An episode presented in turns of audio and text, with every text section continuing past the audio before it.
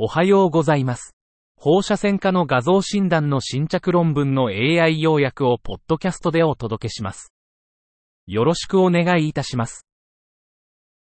論文タイトル、小児リンパ腫の病気分類における全身磁気共鳴画像と陽電子放射断層撮影 CT の診断精度、系統的レビューとメタ解析。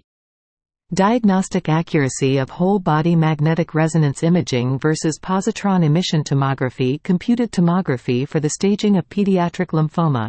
A systematic review and meta-analysis. 全身 MRI は小児リンパ腫のステージングに高い感度を持つ。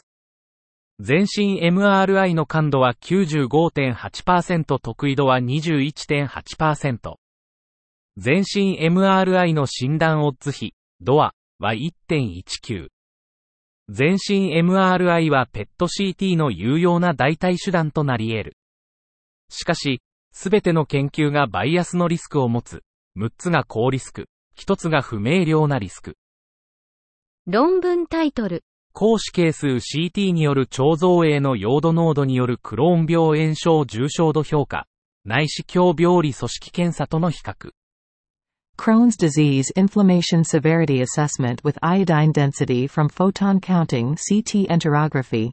Comparison with endoscopic histopathology.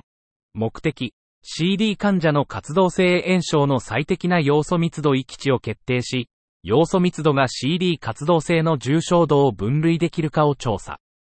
方法、PCCT エンテログラフィーで画像化された CD 患者を広報史的に調査。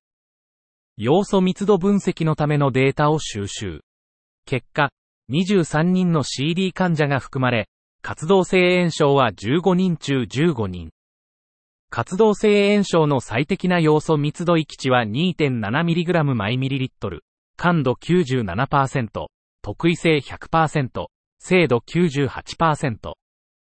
結論、PCCT エンテログラフィーからの要素密度は、軽度から中等度以上の活動性炎症を区別できる。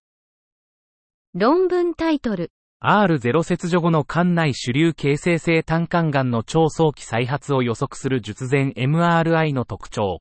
アジャック第8パン病気分類システムとの比較。Preoperative MRI features predicting very early recurrence of intrahepatic mass forming cholangiocarcinoma after R0 resection.